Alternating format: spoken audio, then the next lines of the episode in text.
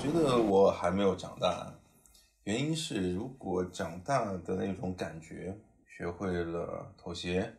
学会了隐忍，学会了在挫折之后的一种接受，那么我会认为，其实人生这条曲线，那就从一个相对斜率比较快的一个阶段，然后进入到横盘的阶段。那么在这个横盘的阶段当中，其实长大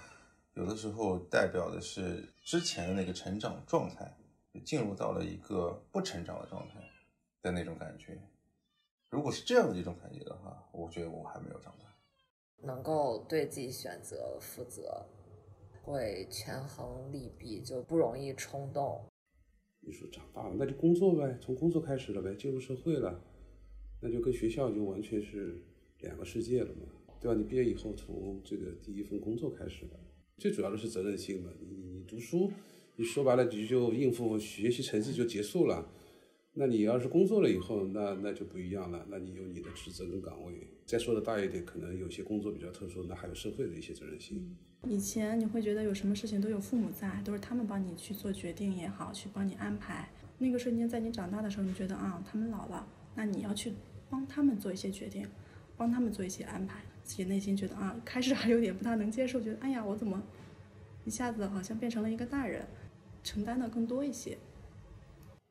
我觉得就是青春期的时候会自以为是，觉得自己是长大了。因为我现在也是大学才刚毕业嘛，按理来说可能已经到了一个成人的年纪，但是心理上反而会觉得说，其实我还没有长大。跟社会上的人接触之后，会发现其实自己是比较渺小、比较幼稚的，所以不会说真的想到自己某个瞬间有这种长大的感觉，会觉得自己还是一个非常。稚嫩的那种状态，不会像可能十五六岁的时候上了高中啊，进入住宿生活，觉得自己不和爸爸妈妈住在一起了，就是长大。可能职场上就比我职级高的人遇到一个我觉得不好沟通的情况，我在那想，可能哎呀，怎么说才能都不得罪人，把这个事儿办了呢？我的思维就还很学生，很直线，但是他们就会用自己这种社会上的经验，会把这个事情给办好。还有就是说，会面临一些生老病死的事情。小的时候会觉得说家里面可能长辈啊什么的很少让你去接触这个，但是你慢慢长大，你接触以后你会发现